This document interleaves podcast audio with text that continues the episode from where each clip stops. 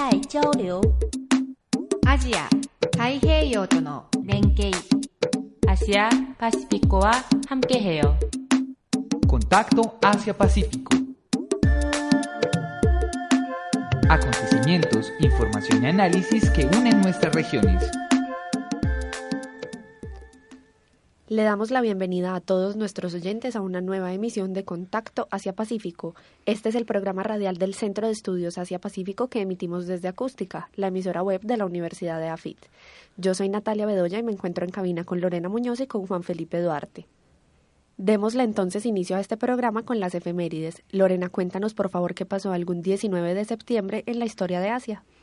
Hace 33 años se suicidaron en Filipinas cerca de 60 miembros de la tribu Ata. Lo hicieron por órdenes de su líder, quien los convenció de que así podrían encontrarse con los dioses.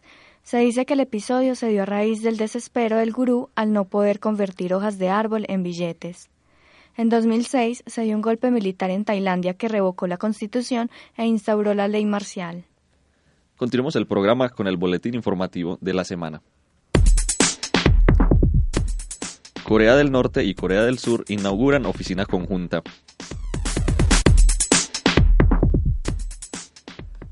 Corea del Sur cuenta ahora con una oficina de representación en Corea del Norte.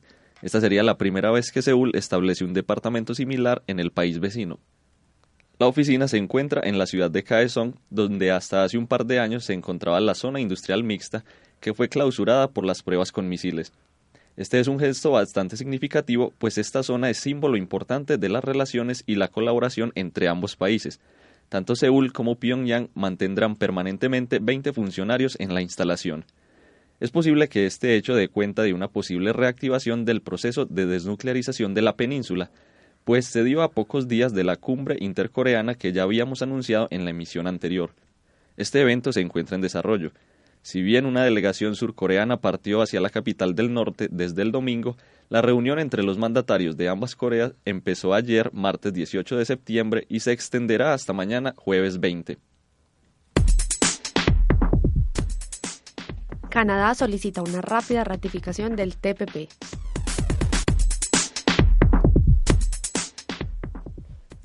El gobierno canadiense expresó este lunes a través de su ministro de Comercio Internacional que quiere una pronta ratificación del nuevo Tratado Transpacífico de Libre Comercio, conocido por sus siglas como TPP. El ministro Jim Carr expresó que esto le abrirá la posibilidad a granjeros, rancheros, empresarios y trabajadores de todo el país para aprovechar nuevos mercados. Recordemos que el TPP se firmó en marzo y estuvo marcado por la ausencia de Estados Unidos. Sin embargo, este bloque sigue siendo poderoso, pues está conformado por Australia, Brunei, Canadá, Chile, Japón, Malasia, México, Nueva Zelanda, Perú, Singapur y Vietnam. Estos países cuentan con 500 millones de consumidores y aportan el 13% del Producto Interno Bruto Mundial. El nuevo tratado comenzará a regir luego de que seis de sus once integrantes lo ratifiquen, y Ottawa se muestra como uno de los grandes interesados en ratificarlo, esto a pesar de la presión interna que ejercen varios grupos sindicales. Todo esto se da en simultáneo con la incertidumbre por las negociaciones del Tratado de Libre Comercio de América del Norte, que se ven más bien estancadas y que amenazan con perder entrada a Estados Unidos. La estrategia que hay aquí es acelerar la ratificación del TPP. ¿Por qué? Porque este puede hacerle contrapeso a las políticas proteccionistas que está estableciendo el presidente Donald Trump. Sabemos que actualmente se encuentra en una guerra arancelaria con China, también sabemos que no firmó el Tratado Transpacífico de Libre Comercio y ahora amenaza con eliminar a Canadá del Tratado de Libre Comercio de América del Norte. Esto si ellos deciden no apegarse a los requerimientos tan específicos que tiene Washington. El ministro de Comercio Exterior canadiense finalizó diciendo que esto no se refiere únicamente a los acuerdos comerciales, sino que es un mensaje para el mundo entero en el que se dice que el comercio es importante, las reglas son importantes y que ellos no cederán ante el proteccionismo. Economía china corre peligro por fiebre porcina. Por primera vez en la historia, la dieta china se ve enfrentada a la fiebre porcina africana, poniendo en peligro al cerdo, que es el primer producto culinario del país, con casi 1.400 millones de chinos que lo emplean como principal proteína de sus comidas. Desde el pasado 3 de agosto se han registrado más de una docena de brotes y se cree que el virus provino de Rusia. Hasta el momento han sacrificado unos 40.000 animales y se ha prohibido el transporte de ganado porcino vivo fuera de las zonas afectadas. Este bloqueo logístico ya ha provocado alzas en los precios. Sin embargo, esto solo afecta al sur, pues en el noroeste los precios han caído por exceso de cabezas. El analista Feng Yonghui comenta que la brecha de precios seguirá hasta que se puedan remover las medidas de seguridad, que se prevén desaparecer dentro de dos semanas. Desde el primer caso, el precio ha aumentado 9,5%, según datos del Ministerio de Agricultura. China es el país que más cerdo consume, por lo que en la canasta familiar ocupa un valor considerable. En el 2007 hubo un brote de la enfermedad de la oreja azul, que causa problemas en la reproducción, neumonía y mayor susceptibilidad de infecciones bacterianas secundarias. El precio de la carne bajó hasta en un 80%, lo que llevó a una tasa de inflación del 9%. En 2011, con el virus de la diarrea epidémica, incrementó en un 60% en la carne de cerdo y en un 6,5% en el índice global. Aunque por ahora la cantidad de cerdos afectados ha sido baja, las autoridades son conscientes de las rápidas fluctuaciones del precio de este producto, que es políticamente sensible. Por esto, en 2007, Pekín puso en marcha la única reserva estratégica nacional en el mundo de este producto, manejada por el Ministerio de Comercio y las administraciones locales. Consiste en unas reservas de esta carne que están congeladas y se renuevan cada cuatro meses. La crisis por falta de oferta del 2007 también llevó a Pekín a abrir sus puertas a la importación de esta carne desde países como España. Si bien hoy esas compras solo representan el 5% del total del consumo, hay que recordar que entre los aranceles que impuso China a Estados Unidos, uno de sus principales proveedores de carne, se encuentra este producto con unas tasas del 25%, lo que afecta también a la soya, que es el principal alimento de los cerdos. Japón fracasa con pedido para volver a la casa comercial de ballenas. La semana pasada surgieron propuestas opuestas sobre la protección de ballenas en la reunión plenaria número 67 de la Comisión Ballenera Internacional. Los principales actores involucrados fueron Brasil, que buscaba impulsar la creación de un santuario para cetáceos, y Japón, que proponía reformar una prohibición existente para la caza de ballenas establecida por la Comisión desde 1986. Hideki Moronuki, funcionario de la agencia de pesca japonesa, expresó al diario The Japan Times cuál era el objetivo Queremos una cuota para aquellas especies de ballenas cuyas poblaciones se consideran saludables por el Comité Científico de la Comisión Ballenera Internacional. Aquí es importante aclarar que si bien existen especies que están en peligro, hay otras que no lo están, como la ballena minke, y que son las que Japón caza principalmente. El pedido de Japón para acabar con la moratoria de 32 años fue rechazado el pasado 14 de septiembre. Japón necesitaba lograr el apoyo de tres cuartas partes de los países miembros para que su solicitud fuera aprobada, sin embargo, esta posibilidad fue descartada con una votación contundente de 41 en contra y 27 a favor. Especial Contacto Asia-Pacífico. Una oportunidad para profundizar en la región. En este especial queremos invitarlos a participar en el tercer concurso de coreano que se realizará el 9 de octubre. Este evento está realizado por el Centro de Estudios en colaboración con COICA, la Agencia de Cooperación Internacional de Corea. Además contamos con un super patrocinador que es Samsung.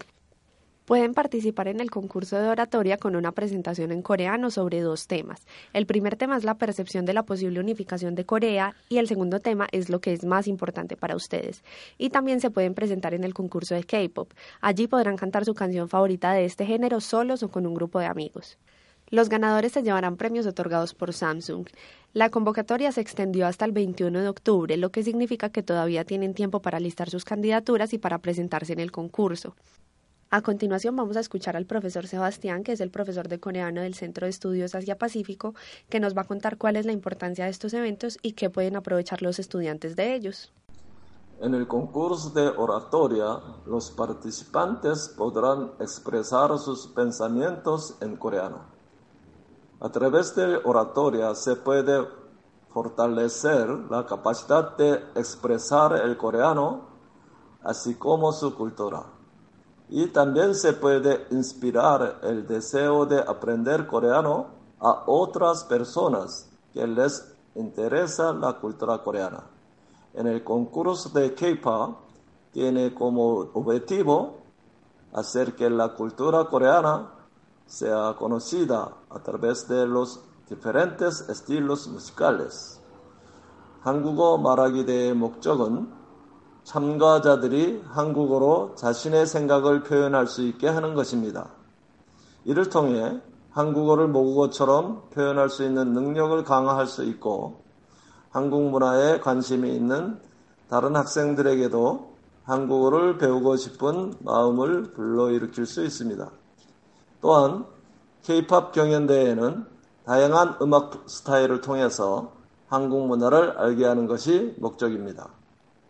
Los ganadores de concurso pueden recibir celulares y tabletas que patrocina la marca Samsung. COICA, que es la organización en donde yo trabajo, tiene un programa de beca de estudio en idioma coreano por cuatro meses en Corea.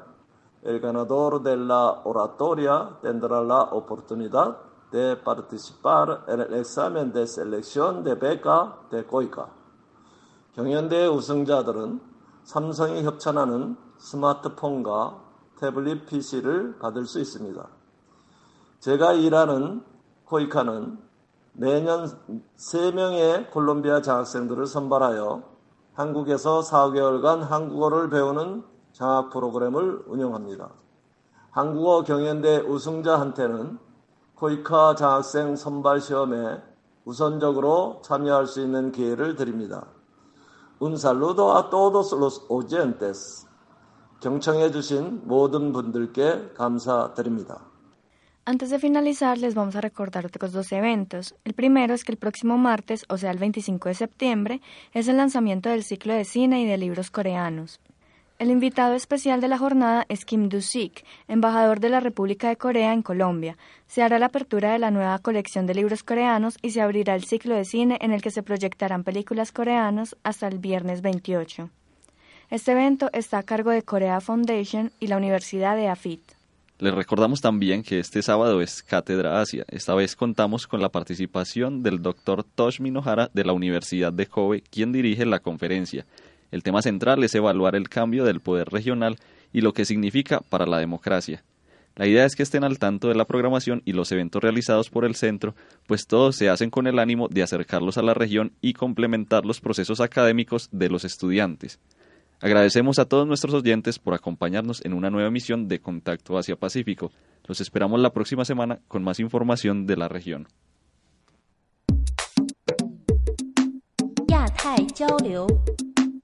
アジア、太平洋との連携。